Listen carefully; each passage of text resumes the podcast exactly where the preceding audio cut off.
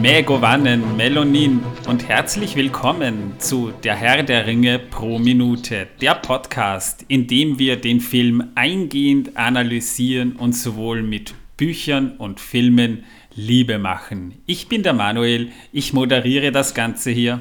Ich bin der Martin, äh, ich bin sowohl für die Bücher als auch die Filme als auch andere Medien zuständig, sei es Videospiele oder Musik.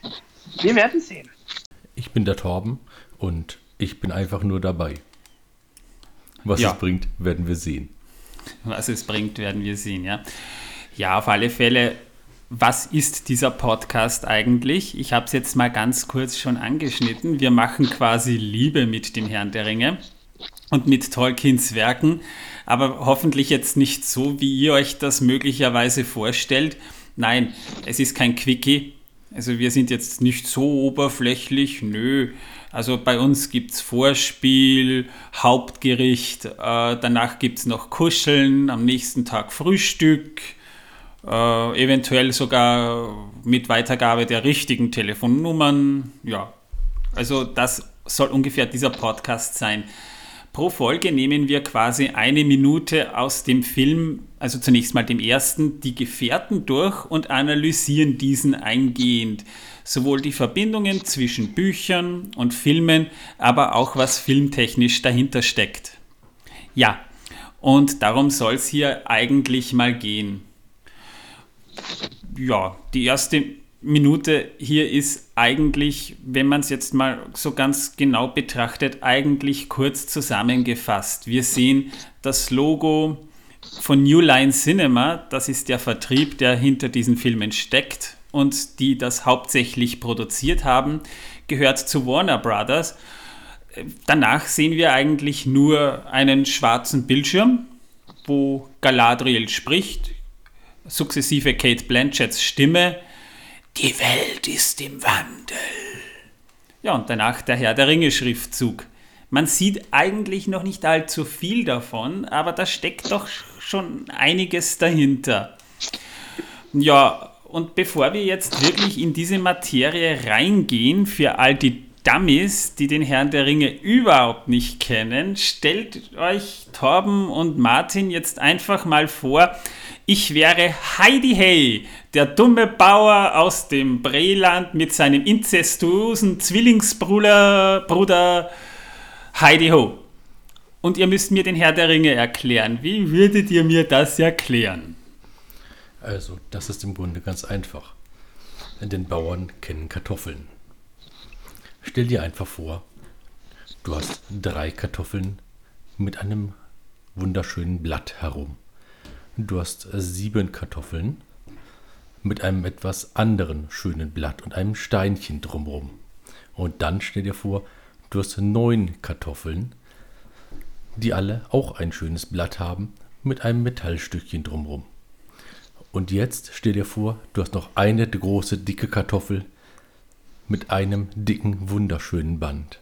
Und auf diesem steht drauf, die Kartoffel sie zu knechten. Ja, Dann hast du den Herrn der Ringe. Okay, also ich muss quasi jetzt mal davon ausgehen, das ist ein etwas krankes Buch über Kartoffelzucht. So ist es. Martin?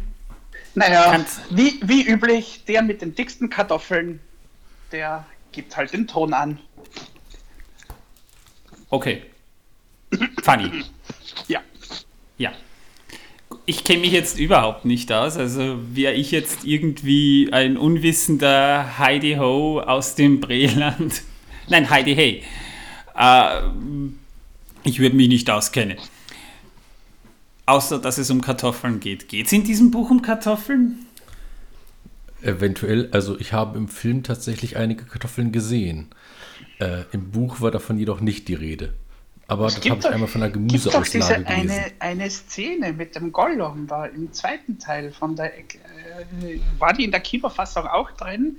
Äh, Ja. Wo sie da dieses Kaninchen braten mit den, mit den Kartoffeln. Ah, Ja, da wird über Kartoffeln gesprochen, aber es geht nicht um Kartoffeln oder nur sehr am Rande. Also dann ging es in dieser einen Szene hauptsächlich um Kartoffeln, wenn man sich an die Kartoffeln das Kaninchen erinnert. Ja, äh, nö, es wird schon angedeutet, dass Hobbits Kartoffeln ziehen. Aber hier geht es ja eigentlich nicht um Kartoffeln. Äh, nein, es geht um die Blätter, die stellvertretend für die Ringe stehen. Na was jetzt? Geht es jetzt um Kartoffeln oder um Ringe? Nein, es geht um Blätter, die um die Kartoffeln herum sind. Und diese stehen für Ringe. Äh, äh, okay. Ja, bisschen. Also, zusammengefasst.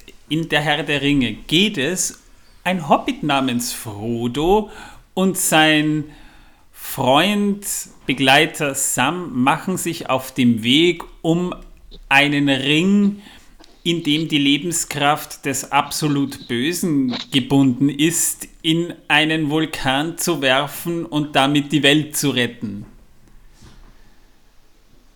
Ich glaube, damit habe ich das ganz gut auf einen Satz reduziert. Ja, das, das wird passen.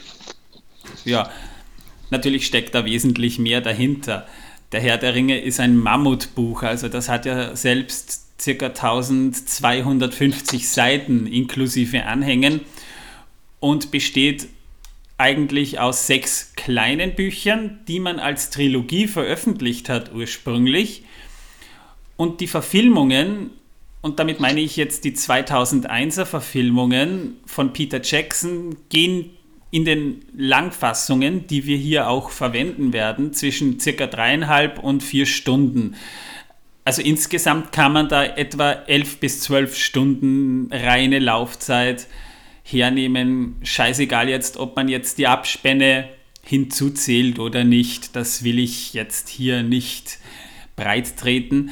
Aber im Wesentlichen ist es eine monumentale Fantasy-Geschichte, in der es einfach um eine oder sogar um mehrere Heldenreisen geht, mehrere Figuren, die sich im Laufe dieser Handlung etablieren, obwohl es eigentlich die ganze Zeit nur darum geht, ein Schmuckstück in einen Vulkan zu werfen. Kann man so sagen. Würde ich jetzt mal sagen. Ja. Dabei kann aber so einiges schiefgehen. Ja, Ja. also die. Darüber wird ja sowieso noch gesprochen, aber es steckt halt wirklich eine Menge dahinter, worüber wir natürlich auch noch ausführlich reden werden. Zusammengefasst kann man auf jeden Fall mal sagen, darum geht's in der Herr der Ringe. Es ist eine Fantasy-Geschichte, die in einer Fantasy-Umgebung namens Mittelerde spielt, die sehr an das Europa angelehnt ist, wie man es sich damals wohl so vorgestellt hat, als man noch Heldensagen erfand. Ich glaube, du gehst da sogar, äh, du machst da sogar ein kleines Understatement. Der Herr der Ringe ist nicht eine Fantasy-Geschichte, sondern die Mutter aller Fantasy-Geschichten eigentlich. Naja, es ist zumindest der Begründer der modernen Fantasy. Wenn man sich die Ja. Motive beim Herrn der Ringe ansieht, hat man ja eigentlich doch ziemlich viel Anleihen an andere Mythologien und Sagen, wie man sie damals so kannte. Das also ist richtig, Beowulf ja. zum Beispiel. Wodans Ring. Und andere Mhm. Geschichten. Ja, vor allem sehr viele andere nordische Sagen auch. Äh, Ja. Mittelerde zum Beispiel. Äh, alleine Na. schon. Mm, der Name. Aber gut. Natürlich. Kommt noch Alles. alles. Kommt noch alles. Da reden wir auf jeden Fall noch sehr ausführlich darüber. In dieser Folge passiert halt im Film nicht allzu viel und wir nutzen das Ganze jetzt einfach mal auch, um das Ganze aufzubauen. Darum soll es hier ja eigentlich auch gehen, würde ich jetzt mal grob sagen. Wobei Ja, wir jetzt natürlich uns jetzt erstmal die Frage stellen müssen, wer ist eigentlich der Autor von Der Herr der Ringe? Das ist ja eigentlich in der literarischen Welt kein Unbekannter, nämlich John Ronald Rule Tolkien, J.R.R. Tolkien, der Vater der modernen Fantasy. Er war Professor für Linguistik in Ox Ox Oxford. er war Professor für Linguistik in Oxford und hat eigentlich vor allem die Geschichte um den Herrn der Ringe deshalb geschrieben, um als begeisterter Sprachenfan eine eigene Sprache zu erfinden oder sogar mehrere, wenn man es genau nimmt. Er wurde am 3. Januar 1892 in Südafrika geboren. Nach dem viel zu frühen, Tat, to, nach dem viel zu frühen Tod seines Vaters sind seine Mutter und er nach England gezogen. Dort hatte er eigentlich eine relativ normale Kindheit, mal abgesehen davon, dass er einen giftigen Spinnenbiss überleben musste und ist dann im Anschluss eben nach seinem Studium 1914 an die Front des Ersten Weltkriegs gezogen. Und im Schützengraben hat er damals angefangen, eine Sagenwelt in seinem Kopf sich auszudenken. Vor allem deshalb, weil er offenbar der Ansicht war, dass vor allem England keine eigene Sagenwelt hatte, keine eigene Schöpfungsgeschichte mehr hatte. Die Normannen, die 1066 nach England eingefallen sind, haben eigentlich die ganze urenglische Kultur ausgelöscht. Die ganzen Sagen, die man dort kennt und hat, sind eigentlich hauptsächlich aus Frankreich überliefert worden, teilweise noch aus Irland und Schottland, aber die Engländer selbst und das ursprüngliche Volk hatte sukzessive eine Sagenwelt, die man heute schon vergessen hat. Ja, und damit fing er halt damals an, den Herrn der Ringe noch nicht zu erfinden, aber die Welt, in der der Herr der Ringe spielt, eine eigene Schöpfungsgeschichte. Das hat er alles eben in den Jahren von 1914 bis 1917 ungefähr eben im Schützengraben mehr oder weniger zusammengekritzelt. Kam dann eben zurück, war in der Zwischenzeit auch schon verheiratet, aber das möchte ich jetzt noch gar nicht so aufgreifen, weil das noch ein ganz eigenes Kapitel für sich wird. Hat eben seine Familie weiter gegründet und schrieb dann in den 90 in den 1930er Jahren den Hobbit als Kinderbuch, das bereits in dieser Sa Sagenwelt angesiedelt war. Und das Buch namens Der Hobbit, was man ja im Prinzip auch als Vorreiter des Herrn der Ringe sehen kann, weil es das einfach ist. Im Prinzip kommen dort schon viele bekannte Figuren vor, die wir im Herrn der Ringe noch kennenlernen werden äh, war doch relativ erfolgreich, weshalb er darum gebeten wurde, eine Fortsetzung zu schreiben. Nur aus diesem ursprünglich gedachten Kinderbuch äh, wurde etwas viel Größeres und Tolkien schrieb 18 Jahre daran, bis er das Buch 1954-55 veröffentlicht hat. Und das kam ja ursprünglich als Trilogie heraus weil damals Papier nicht unbedingt billig war und die Leute so ein dickes Buch zu diesen Preisen einfach nicht kaufen konnten. Das war nicht unbedingt leistbar. Hat man das entgegen des Willens von Tolkien als Trilogie herausgebracht. Und das wurde dann im Laufe der Zeit relativ erfolgreich unter einer kleinen Fangemeinde, avancierte aber dann in den 1960er Jahren unter amerikanischen Studenten schließlich und endlich zu einem kleinen Kultbuch. Das heißt, es liefen damals tatsächlich auf Hippie-Festivals erstmals Leute als Hobbit verkleidet herum, haben auch Graffitis an die Wände gesprüht, wo drüber stand Frodo lives, gibt es ein paar nette Geschichten und so wurde der Herr der Ringe nach und nach ein weltweiter Erfolg. Allerdings musste man in Deutschland und Österreich auf eine deutsche Übersetzung noch bis 1969 warten. Damals hat erst Margaret Carew die Übersetzung in Absprache mit Tolkien übrigens herausgebracht. Ja, und das Buch wurde im deutschsprachigen Raum dann in den 1970er Jahren wahnsinnig erfolgreich. Das Buch hat sich bis zum Ende des Jahrhunderts äh, so derart viele Millionen Male verkauft, dass es neben der Bibel das meistverkaufte Buch dieses Jahrhunderts wurde und in nicht wenigen Listen auch das beste Buch des 20. Jahrhunderts war und genannt wurde. Und das heißt schon was, denn im 20. Jahrhundert haben wir ja doch viele Literaten, die sicherlich noch einige Zeiten überdauern werden. Aber der Herr der Ringe, der hat da einfach wesentlich mehr geschafft. Ähm, vielleicht hätte man noch erwähnen können, er hatte nicht nur an Mittelerde geschrieben, äh, viele seiner äh, litera anderen literarischen Arbeiten, ja, seine Abhandlungen, die sich eben gezielt mit äh, nordischen Sagen ähm, beschäftigt haben, die sind ja inzwischen auch publiziert worden. Ja. Also zum Beispiel seine Abhandlung über die Sigurd-Sage, die halt dann äh, mhm. in den Nibelungen aufgegangen ist und solche Geschichten. Ja. Also, ja, da hat er auch selber Gedichte und Gedichtbände geschrieben, die im Deutschen noch gar nicht unbedingt wirklich alle übersetzt sind. Oder die Briefe an den Weihnachtsmann, die er seinen oh, Kindern ja. geschickt hat. Mhm. Total, ja. Das war eine wirklich süße Sache. Kann man auch heute noch lesen. Stimmt, ja. Jedenfalls starb Tolkien dann am 2. September 1973 im Alter von 81 Jahren, hat bis zuletzt auch noch weitergeschrieben und wollte seine Sagenwelt um Mittelerde im Silmarillion auch noch veröffentlichen, konnte er dann allerdings leider nicht mehr und das wurde dann von seinem Sohn Christopher Tolkien posthum veröffentlicht.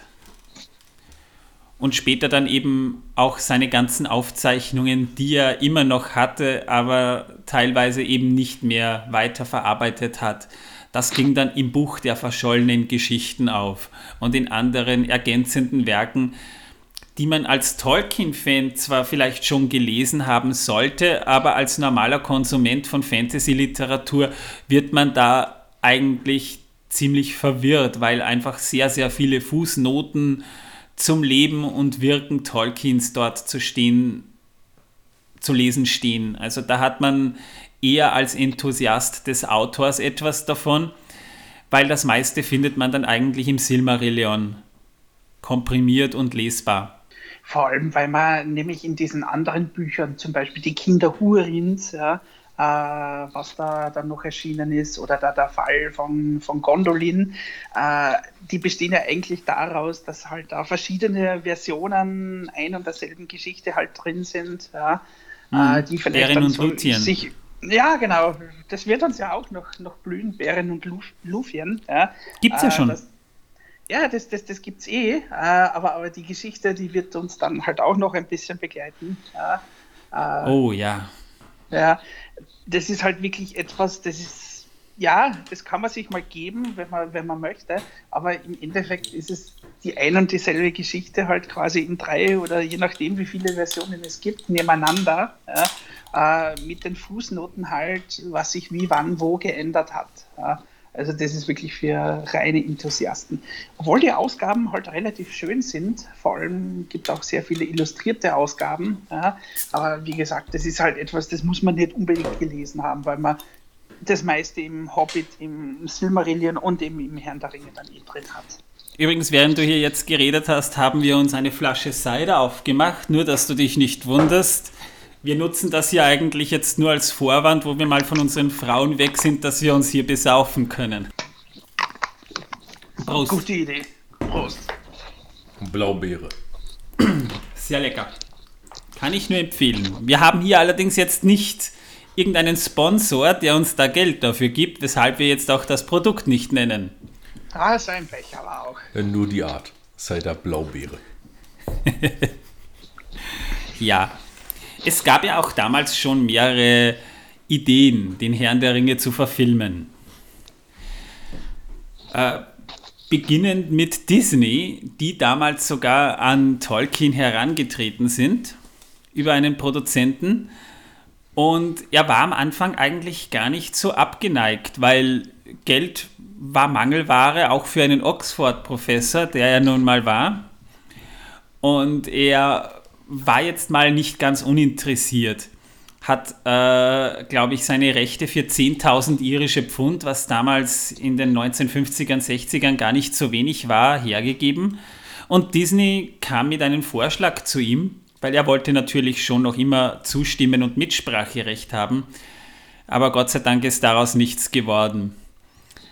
Also der Drehbuchentwurf dürfte ziemlich scheiße gewesen sein, das muss man mal sagen. Also scheinbar nach Aussagen von Tolkien und seinem Sohn dürfte das Drehbuch daraus bestanden haben, dass die Orks ausgesehen haben wie Enten. Die Adler dürften ungewöhnlich häufig vorgekommen sein, sozusagen als Comic Relief. Und Lothlorien dürfte eine Kopie von Schloss Neuschwanstein gewesen sein. Also wirklich nichts, was man unbedingt mit dem Herrn der Ringe gerne assoziieren würde, weshalb er dann irgendwann gesagt hat, stopp, aus. Solange ich irgendwas zu sagen habe, möchte ich in meinem Testament vermerkt haben, dass Disney auf ewig die Finger vom Herrn der Ringe zu lassen hat. Was ja, ja. später übrigens noch eine Rolle spielen sollte bei der aktuellen Verfilmung. Es wäre auch schlimm gewesen, wenn Frodo und die anderen äh, auf dem Vulkan oben, während sie den Ring hinunterwerfen, getanzt hätten und gesungen. Also, das will auch keiner sehen. Ja, vor allem, das wer haben, wäre dann Das haben wir aber dann bekommen, tatsächlich, mit der Hobbit-Verfilmung. Da bekamen wir immerhin singende Kobolde. ja, das war schon strange. Aber Gott sei Dank sah man das nur in der Extended Edition. Im Kino blieb uns das nur noch erspart. Da hatten wir einfach nur einen Koboldkönig, der blöde Sprüche beim Verrecken gerissen hat. Tja. Stichwort, das sollte reichen. Äh, ja. Naja, und dann wollte ja mal Stanley Kubrick den Herrn der Ringe verfilmen. Und angeblich sollten die Beatles die Hauptrollen spielen. Also ich glaube, Ringo Starr sollte sogar Gandalf spielen, wenn ich mich jetzt richtig erinnere. Also jetzt stellen wir uns das einfach mal vor, die hätten dann auch noch angefangen zu singen. Also so eine Mischung aus, aus Herr der Ringe und Yellow Submarine hätte sicher ja. was gehabt. Oh, warum ja. nicht? Nö, wenn Frodo sich den Ring fahren. überzieht, so eine Zeichentricksequenz, so im psychedelischen Yellow Submarine-Style. Nö. Gott sei Dank wurde nichts daraus. Es wurde auch den Leuten ziemlich bald klar, das lässt sich nicht verfilmen. Stop Motion als Special Effekt kannte man schon aus diversen Monsterfilmen wie King Kong oder The Lost World. King Kong kommt später auch noch was. Aber wenn man es mal auf das Wesentlichste beschränkt, das Ding war mit dem Budget, das man damals für Filme normalerweise ausgab, nicht realisierbar. Und die Technik war nicht so weit, dass man da wirklich etwas Vernünftiges hätte herausbringen können. Ich meine, stellt euch jetzt einfach mal vor, die hätten mit den Beatles den Film rausgebracht, dann hätte man natürlich andere Rockstars auch noch verpflichten können. Stellt euch einfach mal vor, Mick Jagger als Gollum. Das, das kommt aber hin von der Ähnlichkeit her. ja, eben, gell? Iggy Pop. Ja, Danny auch Bowie als, als Elbenkönig. Ah. Ja. Und Prince als Hätte Sauron? man machen können. Was? Na, äh, äh, Prince als Sauron? Äh, Sauron? Hm, ja. Das wäre doch, ähm, ich weiß nicht, äh, ja, ähm, Ah, da naja. hätte er dann statt Purple Rain hätte er dann Fire Rain oder sowas gesungen. Ja. ja. Oder er hätte den Ring of Fire gesungen. Naja. Ja. Ozzy Osbourne als Ork? Das passt. Ja, ne? Äh, Ma, äh, Jimi Hendrix als Boromir? Auch viel zu früh gegangen. Äh, ja. ja. Ja, und Lemmy Kilmister als Dings, als Gandalf, das wird doch cool. Ja. Hätte auch geklappt, ja.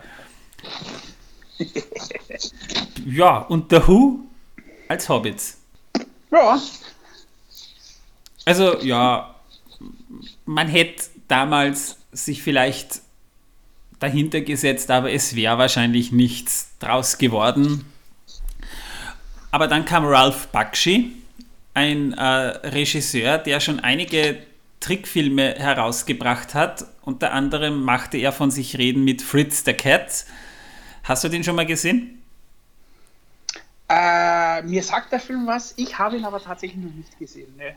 Also Fritz the Cat ist, äh, sagen wir mal einfach wirklich ein Skandalfilm der 70er, ein Trickfilm, der zu Recht eigentlich damals ab 18 erst freigegeben wurde, streckenweise auch zensiert wurde, denn hier geht es tatsächlich eher so um Freizügigkeit, Sex, Rock, Rock'n'Roll und Drugs. Also da wird wirklich sehr viel herumgefickelt und ähm, ziemlich viel, es werden ziemlich viel Drogen konsumiert. Also der ist wirklich ziemlich heftig, der Film eigentlich.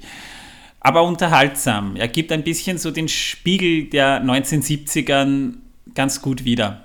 Den Zeitgeist, ja. Ja. Mhm.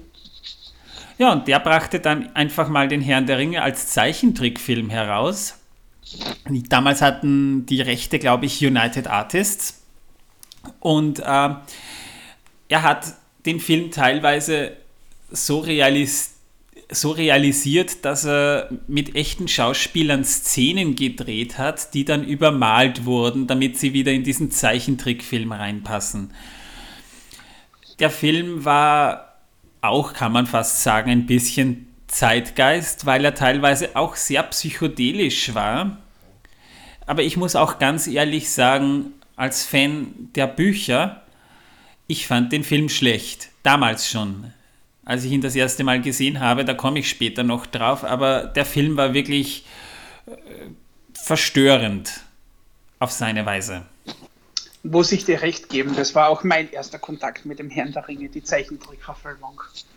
Aber gut, wie, wie schon gesagt, später mehr dazu. Ja, also wie gesagt, darüber können wir jetzt kurz mal reden. Und dann war es lange Zeit ruhig um eine Verfilmung, weil der Herr der Ringe eigentlich immer als unverfilmbar gegolten hat. Jetzt nicht nur unter Fankreisen, sondern auch technisch. Das heißt, die Technik musste sich erst weiterentwickeln. CGI gab es Ende der 70er so gut wie noch gar nicht. Das kam Anfang der 80er mit Filmen wie Tron langsam auf dann äh, schon fotorealistische Computereffekte mit Filmen wie The Abyss, Terminator 2 und später Jurassic Park. Und dann konnte man langsam mal in die Richtung denken, den Herrn der Ringe auch zu realisieren. Wobei natürlich die Frage war, wie verfilmt man eine so komplexe Geschichte? Und mit einem Film ist das einfach nicht abgetan. Und da kommt Peter Jackson ins Spiel. Da wollte ich nämlich hin. Peter Jackson ist ein Regisseur, der damals eigentlich hauptsächlich für Horror- und Splatterfilme bekannt war. Also Bad Taste hast er gemacht und den in äh, Genrefans kultig gewordenen Brain Dead, der damals Ende der 80er, Anfang der 90er wahrscheinlich heftigste Horror-Splatter-Film, den es je gab. Das war wirklich Gore. Also wer Braindead mal gesehen hat, der wundert sich, dass jemand wie Peter Jackson einen Film mit so viel Herzblut und Emotion wie den Herrn der Ringe verfilmen kann. Denn Braindead ist eigentlich genau das Gegenteil. Und auch tatsächlich bis heute noch indiziert. In. Ja, da ist heftig. Ja. Ich meine, bei uns in Österreich kriegt man ihn ja sogar, aber in Deutschland kommt man da schwer dran. Ja, Oh mein. Ja. Da hat halt jeder sein Backel zu tragen. Wie man bei uns in Österreich sagt, ja. Auf alle Fälle hat er aber dann auch andere Filme und andere Genres ausprobiert. Beispielsweise hat er den Film Heavenly Creatures gemacht, der sogar eine Oscar-Nominierung bekommen hat, damals mit einer jungen Kate Winslet, die man damals noch nicht weltweit kannte, weil das noch ein paar Jahre vor Titanic war. Und dann anschließend brachte er The Frighteners mit Michael J. Fox heraus, eine Horrorkomödie. Damals schon in Zusammenarbeit mit New Line Cinema. Und der war klasse. Also Frighteners ist einer ja. meiner Lieblingshorrorkomödien. Gibt es die normale Kinofassung und es gibt auch sogar einen längeren Director's Cut noch. Ja. Leider nicht in deutscher Synchro. Ja, das ist schade. Aber, aber auch da schon war halt äh, etwas, was sich dann durch sehr viele Verfilmungen von Peter Jackson ziehen wird, auch Herr der Ringe natürlich und King Kong, ja, äh, dass, dass er quasi dann immer noch eine erweiterte Fassung rausgebracht hat. Ja. Genau. Wobei ich jetzt nicht sicher bin, ob die nicht sogar in Amerika im Kino lief, weil Extended Editions zu dieser Zeit gar nicht so üblich waren. Ja, Terminator 2 zum Beispiel. Ja, kam allerdings der Fall. Ja. ja, auf Laserdisc heraus, damals noch. Damals gab es noch keine DVD und die Laserdisc nur für die Jungen. Äh, das sah aus wie eine riesige Vinylschallplatte für die Jungen. Das war der Vorläufer der CD. Es war einfach eine CD in Übergröße. Und die Player kosteten wahnsinnig viel und die Laserdiscs auch. Aber es passte einfach schon ein bisschen mehr drauf als auf eine stinknormale VHS-Kassette. Ja, und äh, Peter Jackson wollte danach den nächsten Film planen und wollte gemeinsam mit Universal King Kong drehen. Und hat damals mit seiner frisch gegründeten Firma Weta Workshop auch schon ein paar Entwürfe herausgebracht und wollte damit eben zu Universal gehen, die am Anfang nicht abgeneigt waren. Problem war, es kamen just zu dieser Zeit ziemlich viele Monsterfilme heraus. Ähm, und zwar eben Godzilla von Roland Emmerich, dann, äh, ich glaube, mein großer Freund Joe, der ja auch ein Affenfilm war, aber nicht direkt ein Monsterfilm. Ich habe ihn nie gesehen, muss ich zugeben. Aber Universal hat dann gesagt, nee, das lassen wir jetzt mal ruhen. Momentan würde sich das finanziell überhaupt nicht lohnen. Vor Dann allem, waren weil sie ja Pi- den Jurassic Park 2 ja auch gerade erst rausgebracht haben. Ja, ja, ja, Äh, das kam in die Zeit. ja. Er hätte ihnen Ja. ja. auch sonst das Wasser abgegraben. Ja, wenn der Film zu dieser Zeit herausgekommen wäre, zweifellos. Das Problem war dann auch noch, dass Peter Jackson und seiner Frau Fran Walsh, die ja auch immer bei der Drehbuchverfassung dabei war, der Film dann zu Indiana Jones lastig war. Und äh, wäre allerdings, wenn, wenn man mich fragt, damals dennoch ein Erfolg geworden. Also man hätte King Kong damals ruhig rausbringen können. Vielleicht nicht zeitgleich mit Godzilla, aber wir reden da immerhin von Filmen, wo zwei Filme über Kometen, die auf der Erde einschlagen, parallel gelaufen sind. Ne? Oder mit Vulkanausbrüchen. Oh ja, Dantes Peak und Volcano. Fiel genau in die Zeit rein. Stimmt, ja. Hätte man also oder, machen oder können. mit außerirdischen Invasionen. Independence Day und Mars Attacks. Ja, stimmt. Und paradoxerweise ging einer der besten Science-Fiction-Filme aller Zeiten in diesen Science-Fiction-Alien-Invasions-Effektgewitter-Wahn total unter und das war Contact. Der war tatsächlich recht gut, da war ich im Kino drin. Ja, ich auch. Ich leider nicht, aber ich habe ihn trotzdem gesehen damals. Also, also als dann das erste Mal im, im Fernsehen war mit Jodie Foster. Ja, der war sehr gut. Und das war der erste Film, bei dem mir im Kino schlecht wurde, weil ich in der ersten Reihe saß und die ganze Zeit meinen Kopf im Genick hatte, damit ich überhaupt irgendwas sehen konnte.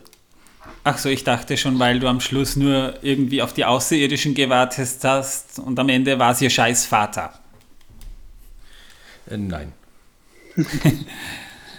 Nein, auf alle Fälle wusste Peter Jackson dann nicht, was er tun sollte. Kurz überlegte man sich dann, den Hobbit zu verfilmen, aber Peter Jackson wollte größer denken und dachte daran, gut, dann äh, verfilmen wir den Herrn der Ringe. Und er hat sich dann mit Richard Taylor, dem Leiter des äh, Weta Workshops, der ja irrsinnig bekannt ist für Animatronik, für Effekte außerhalb der CGI, für Kostüme, für Setbuilding. Und sie haben gemeinsam mal die Idee geboren, den Herrn der Ringe zu verfilmen. Sie haben dann eben mal Konzepte entworfen und Peter Jackson ging zu den Gebrüdern Weinstein, also Howie und Bob Weinstein, und hat ihnen diese Idee zugetragen. Hat aber auch gleich dazu gesagt, ähm, es gehen eigentlich nur zwei Filme. Man schafft das nicht mit einem Film. Ja, und weil die ja schon lange dick im Hollywood-Geschäft waren, haben die gesagt, ja, wir sind grundsätzlich mal interessiert. Das Problem war, das waren die Chefs des von Disney, ihr wisst, glaube ich, worauf ich hinaus möchte, von Disney geleiteten Indie-Studio Miramax, die beispielsweise auch einige Tarantino-Filme herausgebracht haben, wie Pulp Fiction. Und äh, da ist natürlich die rechte Lage schwierig gewesen, weil Disney ja die Finger lassen musste von Werken von Tolkien. Aber trotzdem haben die jetzt mal weiter geplant.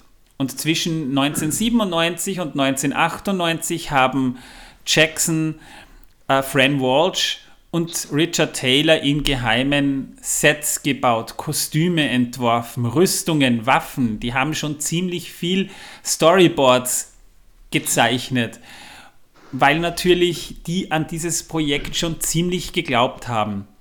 In der Zwischenzeit haben sie auch Philippa Boyce kennengelernt, die später dann auch noch mithalf beim Verfassen der Drehbücher zum Herrn der Ringe. Dann allerdings haben die Weinsteins gesagt, zwei Filme sind uns zu teuer und das Projekt lässt sich so nicht realisieren. Weshalb dann quasi die gesagt haben, aus, wir steigen aus. Und damit waren quasi alles, alle Mitarbeiter von Weta plötzlich von einem Tag auf den anderen arbeitslos. Jetzt musste man natürlich das ganze Set-Design und alles wieder wegpacken. Die Öffentlichkeit wusste zu der damaligen Zeit eigentlich noch gar nichts davon. Und anschließend kam es dann einfach dazu, dass Peter Jackson zu Paul Saints gegangen ist, dem Chef von New Line Cinema, der wiederum auch einige Leute kannte und er selber auch Tolkien-Fan war. Und sie bekamen in Hollywood tatsächlich auf die Schnelle einen Präsentationstermin. Also haben sie quasi ihre Sets wieder ausgepackt, haben ein kurzes Video gemacht und sind nach Hollywood geflogen im Eilverfahren.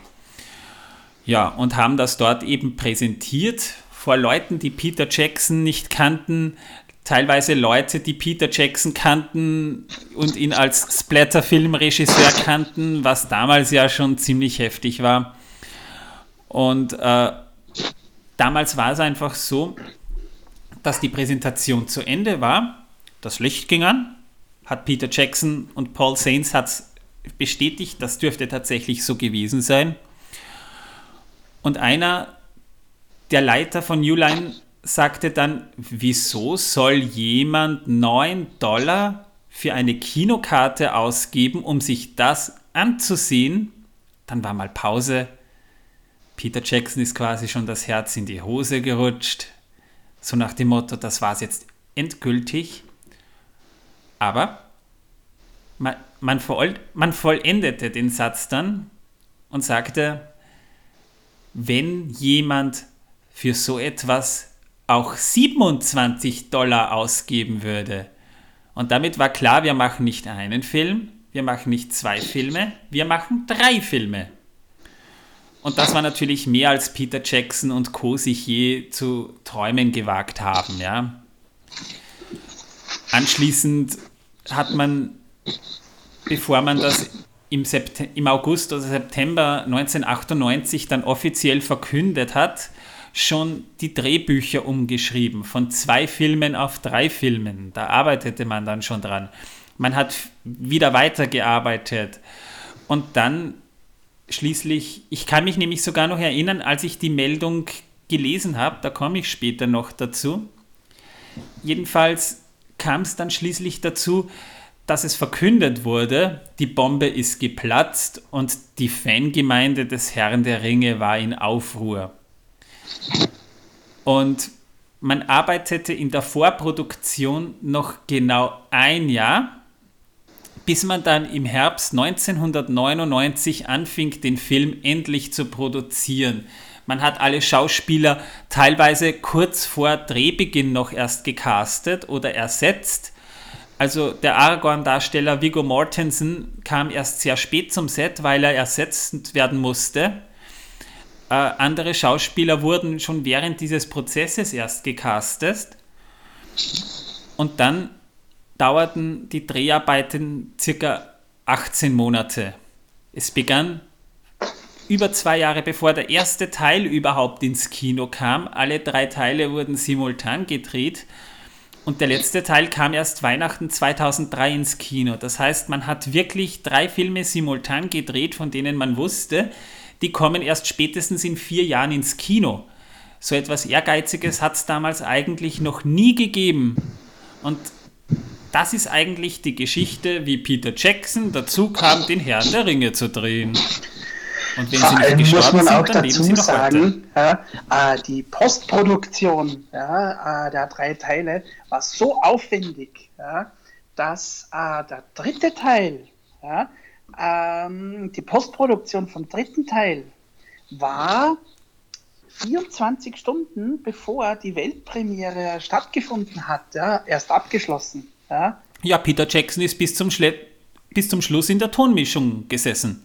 Ja, Mhm. Also das, das war für die damalige Zeit und auch für heute noch äh, sehr, sehr, sehr beeindruckend. Ja. ja, vor allem, dass es ja während die ersten beiden Teile schon im Kino gelaufen sind, für den dritten Teil nochmal ein paar Monate Nachdrehs angesetzt waren.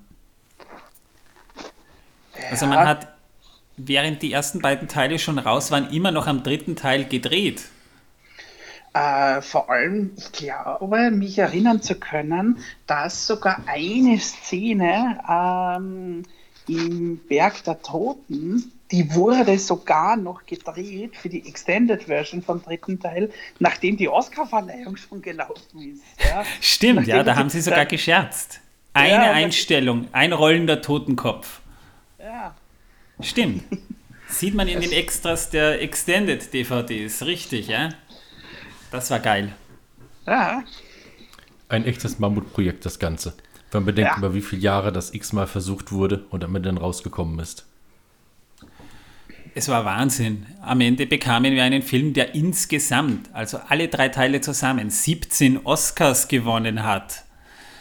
Äh, die Extended Editions, die dann auf DVD erst circa 10, 11 Monate nach Kinorelease veröffentlicht wurden, den Film aber nochmal um einiges besser gemacht haben. Das ist gigantisch. Also für alle, die sich nicht auskennen, es gibt jeden Teil von Der Herr der Ringe in zwei Versionen. Zunächst mal die Version, die im Kino gelaufen ist und eine noch längere Version, die später dann nochmal veröffentlicht wurde auf DVD, heute auch auf Blu-ray oder sogar in 4K. Und diese Versionen machen den Film sogar noch mal um einiges besser. Also das sind nicht einfach welche Szenen, die man nur aus dem Kino genommen hat, weil sie zu lang waren.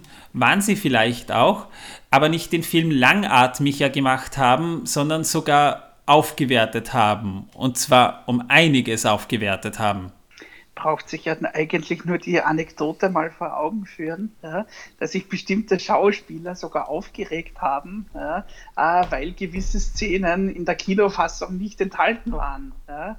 Stimmt. Äh, zum Beispiel wie Sir Christopher Lee, der den Saruman gespielt hat, der hätte ja eigentlich noch einen letzten großen Auftritt im dritten Film bekommen sollen, der halt in der Kinofassung nicht drin war. Äh, da hat es einen riesigen, also einen ziemlichen Streit gegeben dann zwischen Peter Jackson und, und eben Sir Christopher Lee. Ich meine, sie haben sich dann später schon ausgesöhnt wieder. Ja, aber, ja. aber man merkt halt, wie, wie nicht nur der Regisseur und seine, seine Produzenten da mit Herzblut dabei waren, sondern auch jeder einzelne Schauspieler. Natürlich, da waren selber riesige Tolkien-Fans darunter. Also viele Schauspieler ich würde es mal so sagen, die Schauspieler, die Tolkien-Fans haben, waren, die waren natürlich geehrt, dass sie da mitwirken dürfen. Viele Schauspieler waren frisch von der Schauspielschule ausgecastet. Das war ihr Sprungbrett. Problem war halt, dass viele der Schauspieler von damals leider auf ihre Rollen reduziert wurden und danach keine so guten Rollen mehr bekamen. Jedenfalls meistens nicht. Was schade war. Aber auf der anderen Seite, alleine, dass sie da mit gewirkt haben. Das war für die Leute wirklich eine einmalige Erfahrung, ein einmaliges Erlebnis. Eine Biografie zu den Schauspielern kommt natürlich im Laufe dieses Podcasts nach wie vor noch dazu. Jetzt möchte ich aber mal Torben und Martin fragen, bevor ich jetzt selber eine schöne Geschichte von damals erzähle, was bedeuten Bücher und Filme von Herr der Ringe für euch? Wie seid ihr dazu gekommen? Wie steht ihr heute noch dazu? Torben? Ja, tatsächlich war es bei mir so, dass ich ähm, die Bücher vor dem Film gelesen habe. Äh, beziehungsweise ich habe die ersten zwei vor dem ersten Film gelesen, das dritte Buch nach dem ersten Film, was aber in dem Fall nicht sonderlich schlimm war. Ähm, danach habe ich den zweiten und dritten Film gesehen und äh, danach habe ich mir die Trilogie zweimal nacheinander im Kino angesehen mit äh, zwei verschiedenen Freunden. Und im ersten Herr der Ringe-Film war ich tatsächlich alleine. Da wollte niemand mitgehen weil die meisten schon der Vorpremiere waren, für die ich leider keine Karten mehr bekommen hatte. Also das Buch oder die Bücher vielmehr ähm, haben mir damals äh, tatsächlich Wege aufgezeigt, die mir davor nur eine einzige TV-Serie aufgezeigt hatte. Dazu muss man sagen, ich bin seit vielen Jahren Rollenspieler und dazu bin ich gekommen, weil ich damals die Serie Kettwiesel gesehen hatte in meiner Jugend und äh, naja. Die ja wegen, auch neu verfilmt wird jetzt. Ja, mit Otto als Wiesel. Da bin Na, ich hoffentlich ersparen die uns den Herrn der Ringe mit Otto. Oh, das wäre nicht so gut, glaube ich. Ja. Ähm, Gollum? Äh, nein, nicht mit Otto. Äh, ja, jedenfalls ähm, hat mich eben Kettwiesel zum Rollenspiel gebracht und Herr der Ringe hat sozusagen meine Art, Rollen zu spielen und meine Art, die Weltanschauung der einzelnen Rollenspielsysteme und der einzelnen Rollenspielwelten zu betrachten, äh, maßgeblich beeinflusst. Ich muss sagen, ohne Herr der Ringe wäre ich nicht da, wo ich jetzt bin, was mein Hobby angeht. Und äh, ja, die Filme habe ich, wie gesagt, äh, die Trilogie dann am Ende noch dreimal, äh, zweimal im Kino angeschaut. Und äh, ja, ich muss sagen, hätte ich das nicht gemacht, wäre mir einiges verloren gegangen. Und erst vor ein paar Jahren habe ich dann hier mit Manuel zusammen äh, die Extended Edition geschaut. Zumindest den ersten Teil, den zweiten und dritten noch nicht. Was? Nein, wir haben nur den ersten geschaut. Was für ein Ketzer. Aber sowas. In der Extended. Und zweiten und dritten haben wir nicht geschaut, weil damals wäre dann euer Umzug dazwischen gekommen. Und danach haben wir es einfach vergessen. Oh mein Gott. Was haben wir getan? Er hat die Extended Version noch nicht gesehen. Den ersten Teil. Aber das ist kein Problem. Wir haben ja demnächst wieder, also wenn wir hier fertig sind, die nächsten oder den nächsten Film und dann können wir das ja davor anschauen. Also mit anderen Worten, er hatte zwar schon sechs, aber nur mit der Hand. Und den Büchern. Und er hat Bücher drüber gelesen. Super. Ja, Bücher über Sex. Gibt es was Besseres? Naja, wenn du dir ein Pornoheft ansiehst, machst du Sex mit den Augen. Ja? Also da wachsen dir Stielaugen. Hey, alles im Kopf, alles im Kopf. Mhm. Ja, Martin, sind wir mal gespannt, was du uns hier für eine Geschichte zu erzählen hast. Also sie ist sicher jugendfrei, ja. Äh, also ich kannte den Herrn der Ringe tatsächlich schon vor den Büchern und vor der Verfilmung von 2001. Ich hatte nämlich äh, in jungen Jahren diese, äh, worüber wir vorher schon gesprochen haben, diese Verfilmung aus den 70ern einmal gesehen, musste aber auch dazu sagen, äh, ich glaube, das trifft ganz gut. Ja. Ich glaube, das trifft es wirklich ganz gut. Na, Moment mal, das heißt, da gibt es dann aber auch noch die Fortsetzung, die dann auf VHS veröffentlicht wurde. Ja, die, die, war so gut, dass ich sie nie gesehen habe. Das sagt, glaube ich, schon so einiges. Ja. Ja, jedenfalls, äh, mich hat das Thema da halt nicht so begeistert aufgrund dieser Verfilmung. Ja? Äh, obwohl ich eigentlich äh, für, für eben so Sagen und Legenden und sowas eigentlich schon sehr empfänglich war. Ja? Ähm, von der neuen Verfilmung habe ich tatsächlich erfahren, nicht durch irgendwelche Trailer oder sowas, sondern äh, ich war ja eigentlich in den 90ern auch schon ein regelmäßiger Kinogeher und in meinem Kino, das es tatsächlich immer noch gibt, äh, gab es da immer so eine Filmzeitschrift, das war die Skip. Ich weiß nicht, ob es die ja, immer noch gibt, natürlich. aber, aber, ich aber noch. Ah, super. Äh, Da war dann vorne immer so ein News-Teil über so kommende Verfilmungen. Und da war tatsächlich eben so eine Ankündigung, dass da eine Herr der Ringe-Verfilmung jetzt kommt. Und da waren dann aber auch schon die ersten Bilder zu sehen. Und zwar nämlich eh genau die richtigen Bilder, die für jemanden, der damals so 14, 15 war, wie er die Bilder gesehen hat, eh besonders passend waren, weil das waren nämlich zwei ähm, Shots, nämlich aus der ersten Schlacht, ja, also das letzte Mhm. Bündnis gegen Sauron. Ja. Da habe ich mir gedacht, ui, das schaut aber sehr cool aus. Ja. Äh, das würde mir dann aber schon taugen. Ähm, leider war ich da halt noch nicht volljährig, wie dann der erste Film ins Kino kam. Und es war dann halt mit ja, Kino gehen, es wollte halt keiner mitgehen mit mir. Und äh, geldmäßig war halt da auch noch nicht so viel los. Ja. Äh, das heißt, ich konnte den ersten Film tatsächlich nicht im Kino sehen. Ja. Äh, tatsächlich hat mir da aber mein Onkel ausgeholfen, weil der hat, keine Ahnung, wo er die her hatte, äh, eine Raubkopie aufgetrieben auf VHS. Ja, Du Ketzer. danke. Er hat eine Schmidt. Raubkopie gesehen.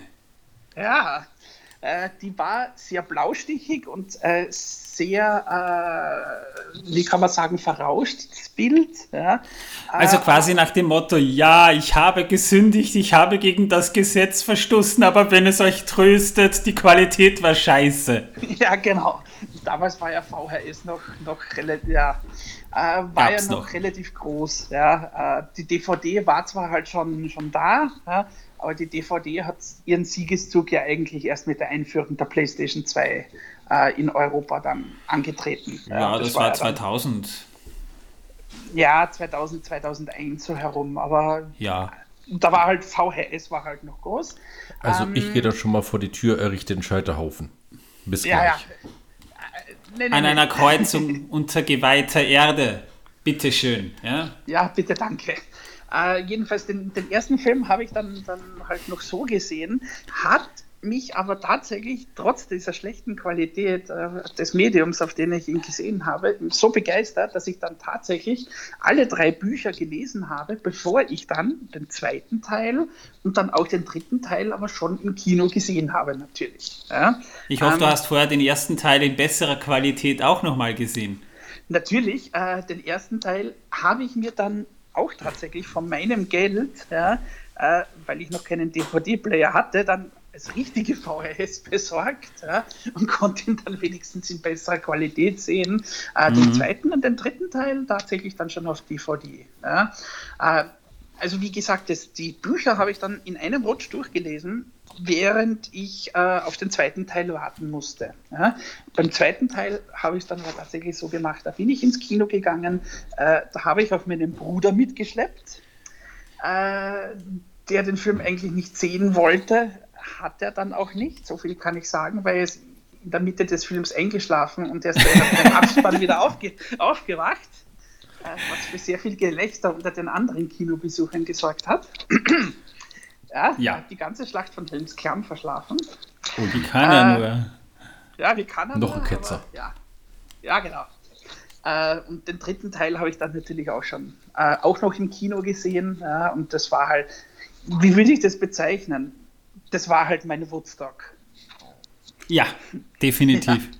Ja, Das Woodstock of my life. Genau, ich habe mich dann halt natürlich auch weiter mit dem Herrn der Ringe beschäftigt. Ich habe dann auch den Hobbit gelesen, das Silmarillion, äh, habe dann auch die Videospiele gespielt, die damals rausgekommen sind. Ja, also war ja damals die, die Hochzeit von Electronic Arts, die da halt Ja. den Herrn der Ringe in allen erdenklichen Weisen versoftet haben. Großteils Ah, ah. auch sehr gut, ja, muss man auch dazu sagen, rückblickend. Ähm, und hat mich dann tatsächlich auch äh, ein bisschen zum Metal gebracht. Ich höre sehr viel Metal-Musik. also weiß ich nicht. Da hören ja auch die Zwerge. Ja, äh, oder, oder zum Beispiel, weiß ich nicht, von Blind Guardian, die haben ein eigenes Herr der Ringe-Album, also, also Tolkien-Album rausgebracht, das Nightfall äh, in Middle-earth. Äh, ja, das war ja streckenweise die Tolkien-Band in den ja. 2000ern. Ja, eh. Ja, also von dem her, es hat mich dann halt natürlich schon sehr, sehr, sehr äh, interessiert. Ja. Man, zum Glück habe ich damals diese Fotos eben gesehen in dieser Kinozeitschrift. Jawohl, ich, wie ich dann die ersten Trailer auch gesehen habe, ich denke schon, dass es mich dann auch gecatcht hätte, aber äh, mhm. wer weiß. Ja, aber eben diese beiden Fotos, an die ich mich wirklich erinnern kann, das eine war eine totale, wo man halt wirklich die, die komplette Aufstellung der Orks gesehen hat. Und das zweite, das war halt so ein Close-up von so einem Ork. Ja, äh, ja, wobei man dazu sagen muss, die Einstellung, die du da meinst, das war ja der Vor-Teaser-Trailer, der ja damals im Internet veröffentlicht wurde. Also ziemlich der erste Trailer, der überhaupt im Internet veröffentlicht wurde, exklusiv. Das war eine mhm. Einstellung, die sehen wir zwar so im Film nicht, aber mhm. man assoziiert es gern, weil das eigentlich eher so ein experimenteller Shot war, um herzuzeigen, was technisch möglich wäre. Aber so mhm haben wir die Einstellung nie im Kino gesehen. Mhm, ja, das ist richtig. Ja. Aber wie gesagt, äh, es war halt gut gewählt. Also ja, sah ja, verdammt geil aus. Ja. ja. seitdem der Herr der Ringe halt immer noch. Ich habe auch die, die, die, die Bücher inzwischen in der schönsten möglichen oder einer der schönsten möglichen erhältlichen Varianten daheim stehen. Auch die anderen Bücher, die ich schon vorher erwähnt habe, also die Kinder Hurins und, und äh, Bären und Lufien und so weiter, die stehen auch alle bei mir zu Hause. Ja. Illustrierte und, Prachtausgaben, ja. Ja, ja, ja. Äh, da kommt jetzt übrigens bald demnächst das Buch der verschollenen Geschichten heraus. Ja, das habe ich auch schon mitgekriegt.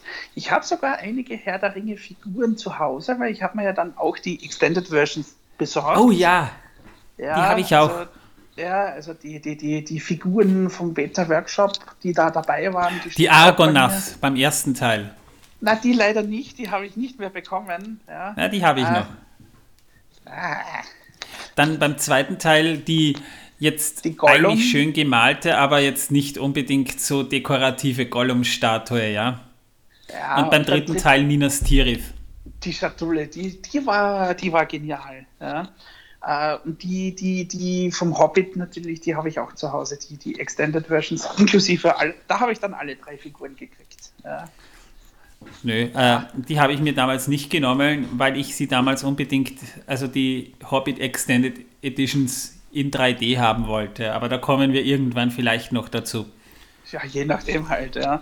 Äh, und ja. inzwischen stehen, stehen die Filme sogar in der, in der derzeit noch schönstmöglichen Ausgabe da zu Hause äh, in Kunstleder gebunden als Bücherregal in, in sechs, sechs Bänden. Also die drei Hobbit und ja. die drei Herr der Ringe Filme. In Buchform, im ja. Holzregal, habe ich auch zu Hause stehen. Da merkt man, hier sind wir Fans. Wir haben zu viel Geld und wir geben es für Zeug aus, das wir eigentlich nicht bräuchten. Ja, aber trotzdem brauchen. Ja, auf jeden Fall. ja, ja. Ähm, ich bezeichne mich jetzt persönlich, um jetzt zu meiner Geschichte zu kommen, ja nicht unbedingt als größter Tolkien-Fan, aber ich habe einfach eine wahnsinnig schöne Ansammlung an Erinnerungen an damals. Und der Herr der Ringe ist mein Lieblingsbuch, meine Lieblingsfilme. Es ist meine Lieblings-Fantasy-Welt. Sie hat mich zur Fantasy, zum Rollenspiel, zu so vielen Dingen gebracht. Sukzessive eben auch zu dem Gedanken, einen Podcast nur darüber zu machen, weil so viel darüber zu reden gibt. Ich meine, das fing ja schon an, als ich klein war. Ich habe mich damals so als 8-, 9-jähriger Junge schon wahnsinnig für Astronomie interessiert und ich hatte damals ein Buch über das Sonnensystem und es gab halt ein Kapitel über Saturn und da stand daneben eben Saturn, der Herr der Ringe. Und äh, das habe ich mir deshalb gemerkt, weil damals mein bester Schulfreund Roland, der war mal bei mir Und ich habe ihm das Buch gezeigt und er hat das gesehen und meinte, Herr der Ringe, das kenne ich, da habe ich den Film zu Hause. Und er hat mir angefangen zu erzählen und die Geschichte hat ihm so gut gefallen und er musste mir den Film unbedingt zeigen. Den habe ich mit zehn Jahren das erste Mal gesehen. Ähm, zu der Zeit gab es damals bei uns in der vierten Klasse eine Jugendzeitschrift und da gab es einen Artikel über den Zeichentrickfilm. Das fiel ziemlich zeitgleich rein, weil wir uns dann vorgenommen haben, wir sehen uns den Film an. Der Artikel war sogar ziemlich ehrlich, weil der Verfasser damals schon meinte, die Verfilmung von 1978 richtet sich zwar ans Buch, aber die ist nicht gut. Und wer möchte, sollte unbedingt das Buch lesen, das ziemlich dick ist. Also haben wir uns den Film angesehen. Und er war interessant. Der Stil war interessant. Er hat mir sogar erzählt, wie die das gemacht haben, dass die das mit echten Schauspielern gemacht haben. Und wir haben uns den Film angesehen und als zehnjähriger Junge war ich nach circa 30 Minuten schon verwirrt. Hä, worum geht's da eigentlich? Das Drehbuch hat, muss ich auch heute noch sagen, massive Schwächen. Wenn man das Buch nicht kennt, weiß man nach einer halben Stunde überhaupt nicht mehr, worum es geht. Zu viele Charaktere.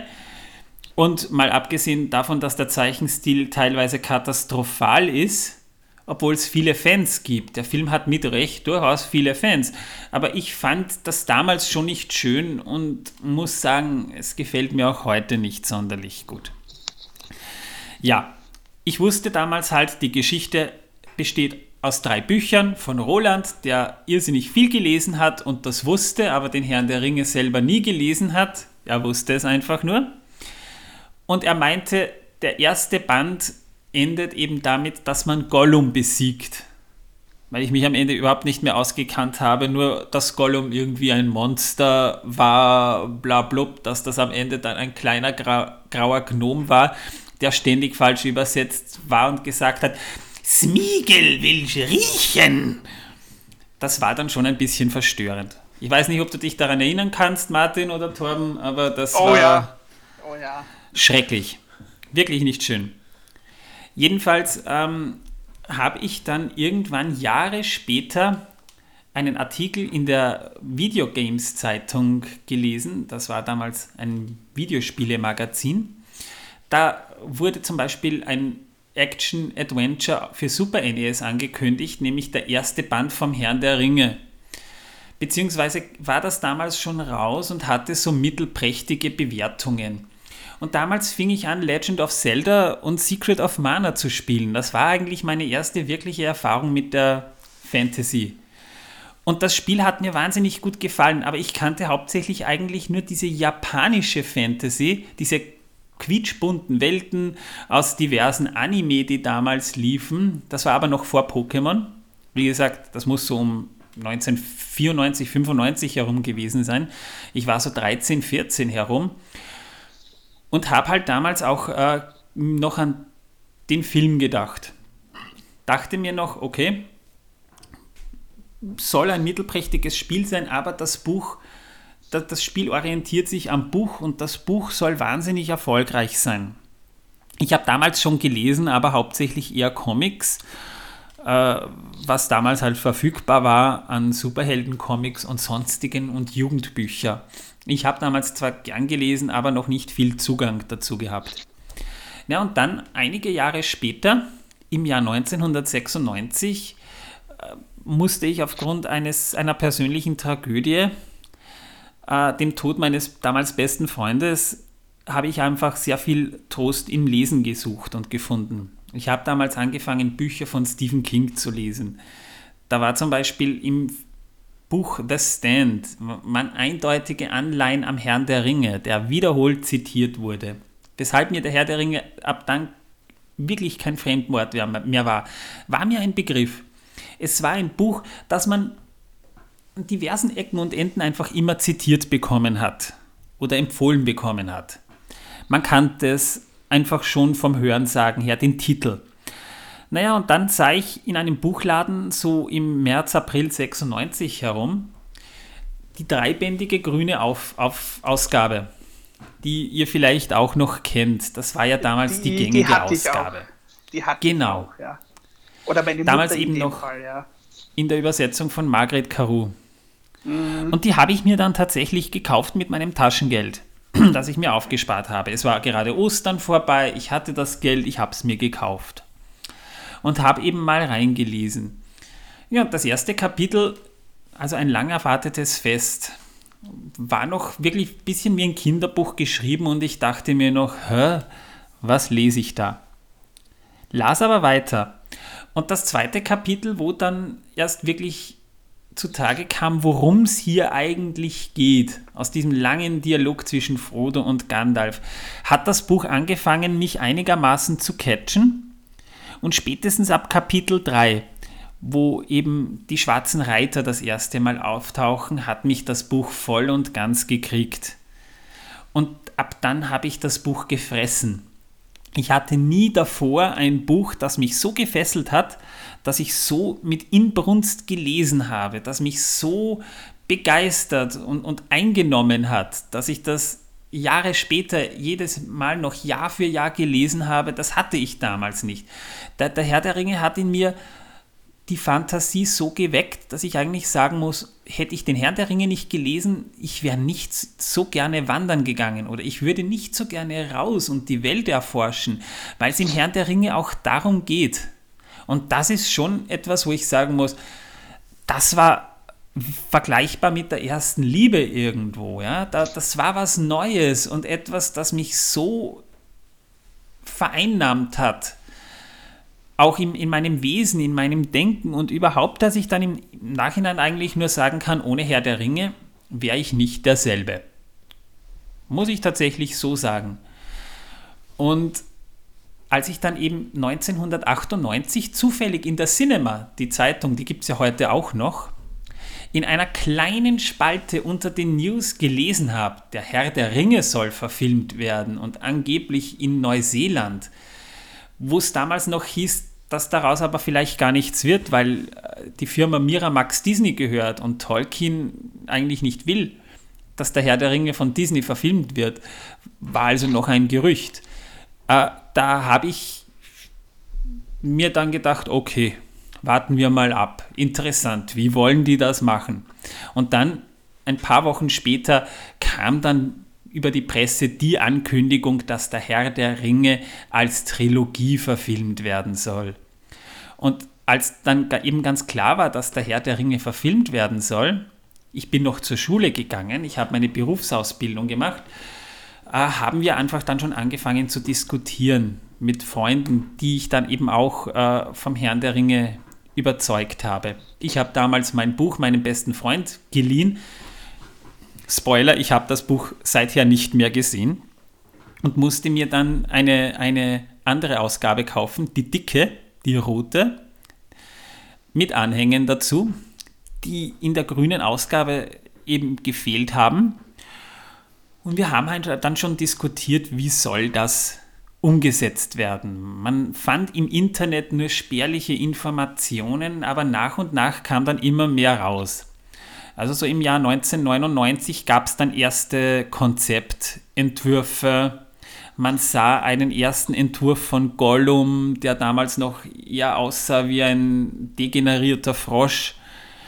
Er sollte eben auch computeranimiert sein, was damals wirklich Neuland war. Also wirklich keine Monster, sondern ernstzunehmende Figuren, die man computeranimiert. Ja? Also wir waren damals noch nicht geschädigt von Jar Jar Binks, der ja wirklich nicht unbedingt die Referenz für CGI-basierte Figuren ist, seien wir ehrlich. Und wir saßen dann teilweise im Pub und haben diskutiert. Und als dann die ersten Set-Fotos auftauchten, haben wir uns wahnsinnig gefreut. Ich erinnere mich noch, eins der ersten Bilder war Arwen mit Frodo auf dem Pferd. Also Liv Taylor noch mit Frodo auf dem Pferd und beide haben noch so gegrinst, als hätten die Spaß dabei, vom schwarzen Reitern verfolgt zu werden. Ja. Das war Wahnsinn. Liv Tyler, wirklich eine wunderschöne Frau, auch heute noch. Ich kannte sie von Armageddon noch. Und andere Schauspieler wie Elijah Wood, den man ja aus Deep Impact auch kannte. Ja, und wir haben dann einfach wirklich nur noch gewartet. Bis der erste Trailer rauskam, der erste Teaser-Teaser über das Internet, wo, wie Martin ja schon gesagt hat, äh, diese kurzen Aufnahmen zu sehen waren, was computertechnisch möglich wäre, wie die Orks aussehen sollen. Dann der erste Teaser-Trailer, wo man im Prinzip schon wirklich Szenen aus dem Film sah. Und am Ende dann äh, eben angekündigt wurde, es werden drei Filme, die jeweils an Weihnachten 2001, 2002 und 2003 herauskommen sollen. Und dann eben Kate Blanchett, even the smallest person can change the course of the future. Und ich habe so Gänsehaut bekommen. Wahnsinn die Figuren, die man aus den Filmen, also aus den Büchern kennt, die man lieben gelernt hat, dann plötzlich in Live zu sehen, das war Wahnsinn. Und die Zeit, um das jetzt abzukürzen, weil viel gibt es dabei da nicht zu erzählen, bis kurz vor Kinobeginn, das war wirklich eine endlose Warterei mit News im Internet lesen, jede kleine Information aufschnappen, Leute, die die ersten 20 Minuten des Films gesehen haben und gesagt haben, Leute, das wird Wahnsinn. Wir haben Khazad Dum im Film gesehen als exklusive Preview und die waren so begeistert nach dem Motto, so etwas habt ihr nicht im Kino gesehen. Ich weiß nicht, habt ihr damals Harry Potter im Kino gesehen? Äh, nein, den ersten Teil habe ich aber auch auf dieselbe Weise gesehen wie den ersten Herr der Blaustichig auf VHS als Raubkopie. Ja, ja, wobei ich aber dazu sagen muss, mit Harry Potter bin ich nie so warm geworden. Ja, inzwischen geht's, inzwischen habe ich auch die Filme ja, äh, und auch den, den ersten Film von äh, den fantastischen Tierwesen gesehen. Mhm. Das war der, der, der, der, der, dritte Film, den ich mit meiner inzwischen Ehefrau im Kino gesehen habe. Tatsächlich die fantastischen Tierwesen. Inzwischen habe ich sie auch gesehen, aber Harry Potter war damals halt nicht so meins. Ich war eher mehr auf der Tolkien-Seite. Ja, ja, ich auch. Aber ich habe damals Gefühl, den Film im Kino gesehen, damals noch mit ja. meinem Neffen. Und mhm. weil es mich halt interessiert hat, weil das ja doch auch in diese Sparte fällt und sehr gehypt wurde, habe ich halt kurz vor Filmbeginn das Buch Harry Potter gelesen, das ja lang nicht so dick wie der Herr der Ringe war. Das Buch hat mhm. mir übrigens eigentlich ganz gut gefallen. Jetzt nicht Herr der Ringe mäßig gut, dass ich es ein paar Mal hätte lesen können, aber es war gut. Jedenfalls gab es damals halt zwei Lager, die Harry Potter-Fans und die Herr der Ringe-Fans. Und natürlich gefühlt waren die Harry Potter-Fans mehr, weil das natürlich ein jugendliches Publikum ansprach, die den Herrn der Ringe nicht kannten die dachten, das wäre irgendwie eine, eine Geschichte über, über, übers Heiraten. Ein Ring, sie zu knechten und so. Mhm. Ja, Man muss aber auch dazu sagen, es kamen ja damals noch Harry Potter Bücher raus. Ja? Die ja. Reihe war ja damals noch nicht abgeschlossen. Da gab es ja, glaube ich, wie der erste Harry Potter-Film erschienen ist, waren da die ersten fünf Bände erschienen. Ich glaube, der Feuerkelch glaub, war vier. der letzte. Oder waren es vier? Ja. ja, der Feuerkelch kam 2000 und äh, Orden des Phönix 2003. Also ich okay. habe damals tatsächlich alle äh, Harry Potter Bücher erst gelesen. Mir gehört tatsächlich kein einziges davon. Ich besitze auch keins. Äh, aber ähm, meine äh, Patentante hat neben meiner Oma gewohnt und als ich dort zu Besuch war, haben wir die halt äh, gelesen. Und äh, wir hatten abends halt nicht viel zu tun. Und tatsächlich ist das Lustige, dass ich den ersten Harry Potter Film bei meiner Tante auf DVD äh, gesehen habe. Es gab damals halt zwei Lager, nämlich die Harry Potter-Fans, die viel mehr waren, weil damals das total der letzte Schrei war. Wirklich. Also wenn da ein Buch rausgekommen ist, da haben sich die Leute um die Bücher geprügelt. Ja? Kannte man vorher auch nicht. Ja. Mhm. ja, und die Filme auch. Also so ein gewaltiges Merchandise wie bei Harry Potter, da war wirklich jede Firma dahinter. Und das war so eine Art äh, Appetizer für mich, auf den Herrn der Ringe, den im Kino zu sehen war auch gut, aber ich habe mir gedacht, wenn der Film schon okay war, was wird dann erst der Herr der Ringe? Äh, ich habe mir damals die Vorpremierenkarte geholt. Gott sei Dank wirklich noch ein richtig geiler Platz, nämlich zwei Monate bevor der Film ins Kino gekommen ist. ich glaube, ich war in dem Kino sogar der Erste, der sich dort die Karte geholt hat und habe die wirklich geschützt, beschützt wie meinen Schatz. Ich habe das Ganze also wirklich im Regal liegen gehabt. Ich habe es jeden Tag rausgeholt, habe mir die Karte angesehen mit dem Gedanken, wow, das ist mein Schlüssel, um den Film zu sehen. Und habe die Tage gezählt. Ich habe mir einen Monat vorher, als er rauskam, den Soundtrack gekauft. Damals wirklich meine eigentlich erste Bestellung bei Amazon.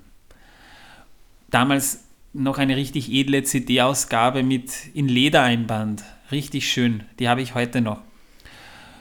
Und der Soundtrack hat mich auch umgehauen und dachte mir, wow, der Soundtrack ist so quasi schon ein bisschen ein Gefühl, wie wird dieser Film. Mm. Und habe da wirklich gewartet. Und am 19. Dezember, vom 18. auf den 19. Dezember 2001 war es dann soweit und ich bin in die Mitternachtspremiere gegangen. Die, meine erste Mitternachtspremiere, damals auch alleine, weil keiner mitgehen wollte, weil keiner den Herrn der Ringe kannte. Es waren auch nicht viele in der Mitternachtspremiere, wirklich Fans. Und nur eine junge Frau war dort, die war als Elbin verkleidet. Die ist richtig so durchgegangen. Und ich kann nur sagen, als ich den Film damals sah, das war ein Ende einer Reise für mich. So nach dem Motto, endlich sehe ich ihn. Und der Film hat mich wirklich so gefesselt, das ist diese, diese zweieinhalb oder zweieinhalb Stunden, wie lange die Kinofassung gedauert hat, ist so schnell vergangen. Und es war Dezember, es war kalt. Und als ich dann um 3 Uhr morgens aus dem Kino kam, sozusagen, ich bin durch Wien geirrt, habe mir das nochmal durch den Kopf gehen lassen, während ich verzweifelt ein Taxi gesucht habe bei minus 15 Grad. Das war Wahnsinn. Ich musste dann am Ende eine Prostituierte fragen, ob sie weiß, wo der nächste Taxistand ist. Das verfolgt mich bis heute noch. Und war dann so um halb fünf Uhr morgens erst zu Hause und musste aber um sieben Uhr wieder aufstehen, weil ich am nächsten Tag äh, Schule hatte. Und ich bin halb eingeschlafen während des Unterrichts, aber jedes Mal, wenn mich einer meiner Kollegen gefragt hat, und wie war der Film, war ich hellwach und habe erzählt, wie dieser Film war. Und ja, ich weiß, die Geschichte habe ich jetzt sehr lang gehalten und ausgeschmückt, aber das ist der Herr der Ringe für mich. Bis zu diesem ersten Film, wie ich ihn gesehen habe, das werde ich nie vergessen. Und die Extended Edition. Es war ja noch nicht bekannt, dass es diese Extended Edition geben würde. Das kam ja erst ungefähr zu dem Zeitpunkt heraus, wo auch die erste DVD herauskam, im August 2002. Aber als ich die erste Extended Edition im November 2002 in Händen hielt und das erste Mal gesehen habe, habe ich mir gedacht, wow, das ist beinahe so, als würde ich den Film nochmal das erste Mal sehen, in besser. Und das werde ich nicht vergessen. Das ist der Herr der Ringe für mich.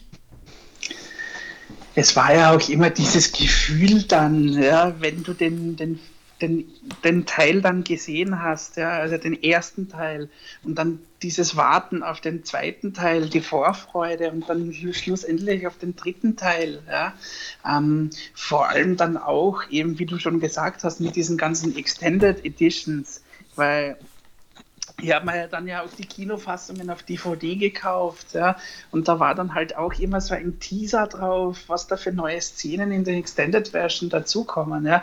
Es war dann eine Vorfreude, ja, die hat man dann, also ich zumindest habe die dann danach nie wieder erlebt bei einer Filmtrilogie, ja. Nö, nicht äh, mal beim Hobbit. Ne, nicht einmal beim Hobbit, ja. Und ich habe ehrlich gesagt viele Film-Franchises, die ich gerne schaue. Ja. Also ich meine, nicht einmal bei Indiana Jones 4 zum Beispiel, ja, wo ich ja die ersten drei, okay, den ersten und den dritten, den zweiten mag ich nicht so, aber den ersten und den dritten, ja, die gehören ja zu meinen All-Time-Favorites. Und hm. ich habe mich zwar auf den vierten auch gefreut und ja, ich finde den vierten auch nicht so schlecht, ja, äh, besser als den zweiten. Äh, aber da war auch eine Vorfreude da, aber nie so eine Vorfreude wie eben auf den zweiten oder auf den dritten Herr der Ringe. Ja, ja ging aber bei vielen bei Star Wars so, als die neue Trilogie herauskam. Also das war auch so ein Hype. Nee, bei mir nicht. leider nie so erlebt habe, weil Star Wars mich nie so gecatcht hat, Ich habe es schon geguckt, aber es hat mich nie so gecatcht. Aber das war auch so ein Hype, aber wahrscheinlich auch die größte Enttäuschung aller Zeiten. Ja. Stichwort Episode 1. Ja, gut, ich meine, Episode 1 war tatsächlich auch mein erster Kontakt mit Star Wars. Ja. Äh, ich habe dann Episode 2 nicht im Kino gesehen, sondern erst Episode 3 wieder. Ja. Mhm. Ähm, bei mir kam halt da, da, dazu, wie ich vorher schon mal erwähnt habe, ich interessiere mich halt sehr für Mythen und Sagen. Und die ursprüngliche Star Wars-Trilogie ist ja im Grunde genommen auch wie die Herr der Ringe-Trilogie eine Heldenreise, eine klassische. Ja. Und ja. Solche Sachen haben mich dann schon sehr interessiert. Ich habe die, die alte Star Wars Trilogie, die Originale, auch erst dann gesehen, als sie 2004 auf DVD erschienen ist. Ja. Äh, und dann kam halt das Interesse an Star Wars, aber zwar halt auch nie so groß wie eben Herr der Ringe. Ja. Mhm. Das war halt wirklich. Herr der Ringe ist einfach Liebe. Ja. Ich meine, ich kenne halt Leute, die damals die Bücher erst gelesen haben, nachdem sie den ersten Teil gesehen haben. Eine Freundin ja, von mir damals, die wirklich ein glühender Harry Potter-Fan ist, nach wie vor. Der habe ich den Herr der Ringe zu Gemüte gelegt, sozusagen. Und sie hat dann gesagt, ja, ich habe den Herrn der Ringe gelesen. Und ich schon so voller Erwartung. Und wie hat es dir gefallen? Hm, ganz nett. Mhm. Oh, ja, also nicht, dass ich dann sagen würde, sie war danach weniger meine Freundin, aber ja, sie hat damit einen wunden Punkt bei mir getroffen, sagen wir es mal so. Also es ist natürlich auch so, dass meine erste große Liebe in der Schule dann gesagt hat, sie kann sich den Herrn der Ringe nicht ansehen, weil sie Schwerter und Kobolde nicht interessieren. Ja, gut, dass daraus nichts geworden ist. Nein, da hab, Kobolden. Ja. Da, da habe ich insofern Glück, meine, meine Frau ist in, in beiden Welten zu Hause, sowohl Harry Potter als auch Herr der Ringe. Ja, meine Frau, meine Frau ja auch. Wobei sie, ich habe ja auch die Bücher zu lesen gegeben, weil ich sagte, wenn du mich verstehen möchtest, musst du diese Bücher lesen, weil äh, das sind meine Lieblingsbücher. Und sie gefallen mir ja auch. Und interessanterweise kann die mir auch heute noch einige schöne Dinge erzählen. Also die Geschichte der Kinder Hurins oder von Beren und Luthien kennen sie auch heute noch und erzählt mir heute noch, dass das eigentlich die schönste Liebesgeschichte war, die sie je gelesen hat und solche Sachen. Also ich habe es schon schlimmer getroffen mit einer Frau, mit der ich damals ein paar Mal aus war und wir uns gedatet haben und die behauptet hat, sie hat den Herrn der Ringe nie gesehen, weil sie jedes Mal dabei einschläft. Bäh. War nix. Ja, dann muss sie es früher am Tag schauen, dann passiert das nicht. Ich glaube, das war ja einfach zu kompliziert. Aber ich war jung und dumm. Naja, wie auch immer. Bevor jetzt ein Shitstorm der Hörer kommt nach dem Motto, ich reduzierte Frauen darauf, was ihnen gefällt. Nein, natürlich nicht. Ich reduziere Frauen auf ihre Äußerlichkeiten. Der Rest ist dann erst danach. Nein, auf alle Fälle, äh, es ist halt schwierig, dann Leute zu finden, die diese Liebe mit einem teilen, ist halt wirklich schwierig, weil viele Leute die Bücher erst nach den Filmen gelesen haben und die Bücher nicht mehr so erleben werden, wie ich es noch erleben durfte, sage ich ehrlich, weil ich konnte mir damals die Figuren noch selbst in meinem Kopf ausdenken und die Landschaften noch in meinem Kopf ausdenken und Mittelerde war damals wirklich noch meine Welt, die durch keinen Film verändert wurde, wobei die Filme es wirklich gut gemacht haben, aber es ist es wäre nicht dasselbe gewesen. Weil Boromir hätte danach so ausgesehen, wie er jetzt aussieht. Es wäre Sean Bean und, und Aragorn wäre Vigo Mortensen. Aber Aragorn war damals für mich nicht Vigo Mortensen. Ich stellte mir Aragorn damals als bartlosen, hochgewachsenen, graumelierten, äl älteren Herrn vor, der wirklich schon vom, vom Wind und Wetter mitgenommen war. Er sah ein bisschen aus wie ein rostiger Buick, der aber immer noch fährt, weil der Motor einfach durchhält. Ungefähr so. Ja, und das ist einfach eine Erfahrung, die man, wenn man mal den Film davor gesehen hat, einfach nicht mehr machen kann. Ja, obwohl, wenn man den, den, den ersten Teil gesehen hat und dann die Bücher gelesen hat, geht es dann grundsätzlich schon noch. Ja? Nein, nein, weil, natürlich. Ja, Aber weil, du hast weil, trotzdem irgendwo das Bild der Hobbits vor dir. Das ist richtig, ja, aber dadurch die, die, die, die Landschaften zum Beispiel, die im zweiten Teil dann, im zweiten Buch dann eingeführt wurden, sind Rohan zum Beispiel, ja, oder, oder äh, Mordor. Man sieht ja von Mordor auch in der zweiten Verfilmung erst so richtig viel eigentlich. Ja? Also ja. die, die, die Sümpfe und so weiter. Ja? Das konnte man sich dann halt natürlich. natürlich schon noch vorstellen. Nur man hatte halt dann schon zu gewissen Dingen hatte man halt dann schon einen, einen Ding. Wobei ich allerdings aber dazu sagen muss, ja, ich glaube, es war tatsächlich sogar gut, dass ich den ersten Film zumindest mal gesehen habe. Ja? Ähm, weil es mir dann doch geholfen hat, ja, besser in das Buch reinzukommen. Ja. Natürlich. Denke ich mal. Kann auch ja. sein. Mhm. Jedenfalls, ich hatte ja damals das Hörspiel vom WDR, habe ich mir zu Weihnachten auf CD gewünscht im Jahr 1999. Das habe ich dann auch tatsächlich bekommen. Äh, das mir damals wahnsinnig gut gefallen hat, wirklich gut gefallen hat. Aber heute im Nachhinein denke ich mir, die haben das stümperhaft produziert weil damals noch nicht so die Fanbase da war, die wirklich dreinreden hätte können, dass ihnen dies und das nicht gefällt. Sie haben es gut gemacht, aber nicht gut genug im Nachhinein betrachtet. Also ich könnte da doch einiges kritisieren, obwohl ich das Hörspiel an sich wirklich gut fand. Ich habe noch vor den Verfilmungen das Silmarillion, den Hobbit und sogar das Buch der verschollenen Geschichten gelesen.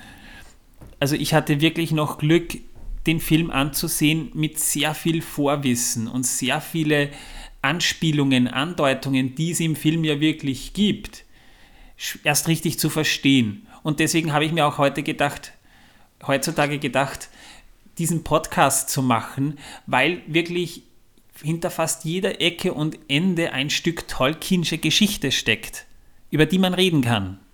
Jedenfalls, um jetzt auch noch auf den Inhalt des Films zu kommen, Ach, auf den wir nach anderthalb Stunden Redezeit jetzt endlich mal kommen können. Was in der Handlung passiert, also die Geschichte, warum New Line den Film produziert, wie wir es am Anfang eben sehen, habe ich im Prinzip erzählt, weil die Weinsteins geizig waren, zusammengefasst. Aber das Zitat von Kate Blanchett, das sie zuerst auf Elbisch sagt, und später dann auch übersetzt in Deutsch, nämlich The world has changed. Die Welt ist im Wandel. Ist ein Zitat, das kommt im Buch vor, aber das ist nicht von Galadriel. Das Zitat kommt tatsächlich von einer anderen Figur, zu der wir hoffentlich irgendwann auch noch kommen werden, weil sie in Buch und Film eine gewichtige Rolle spielt, nämlich von Baumbart. Baumbart hat dies zum Ende oder relativ zum Ende der Geschichte im Buch gebracht. Und dieses Zitat wurde Galadriel in den Mund gelegt, weil es zu Beginn eigentlich schon ziemlich gut die Stimmung wiedergibt, in der sich diese Welt befindet. Es verändert sich etwas. War nicht die schlechteste Entscheidung der, der Filmemacher, muss man aber auch dazu sagen, ja. Na, na, die haben viele Passagen und Zitate einfach anderen Figuren in den Mund gelegt und zwar an Passagen, wo es dramaturgisch passt. Das heißt, Peter Jackson und Fran Walsh haben die Bücher wirklich verstanden, so gut es halt geht, und gekannt. Peter Jackson hat ja auch immer gesagt, er will nicht Tolkiens Vision verfilmen, es ist seine Interpretation von Mittelerde und der Geschichte.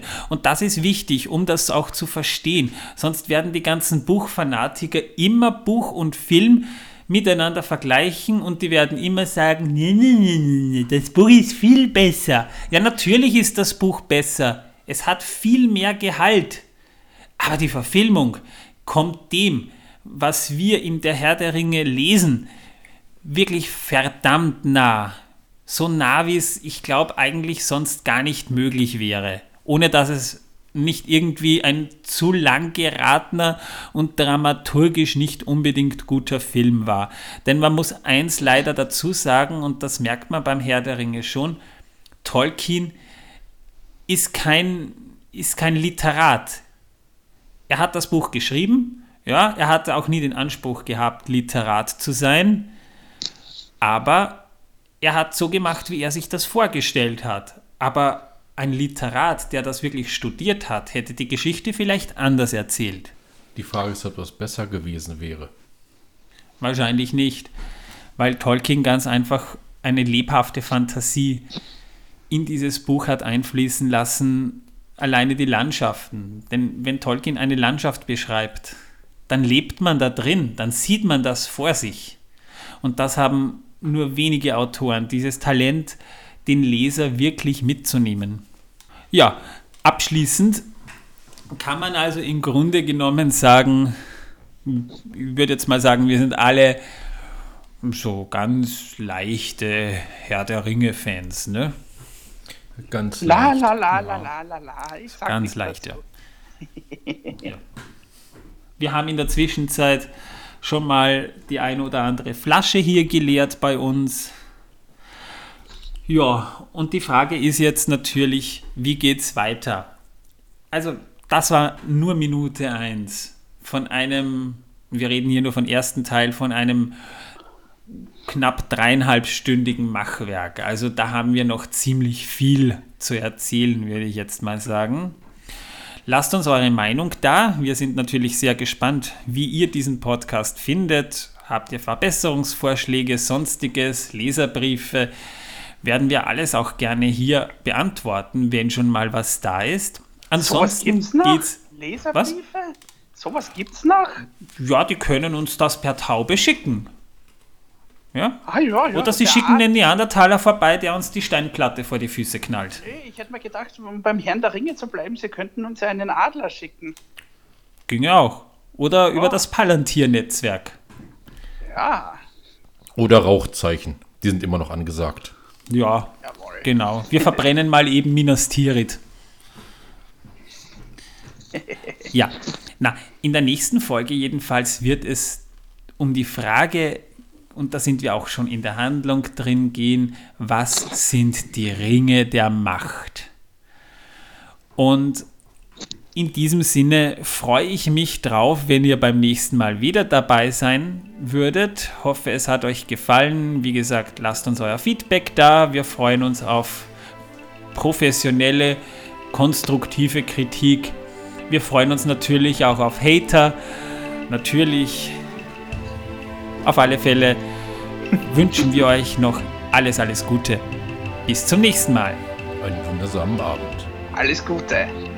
Ciao.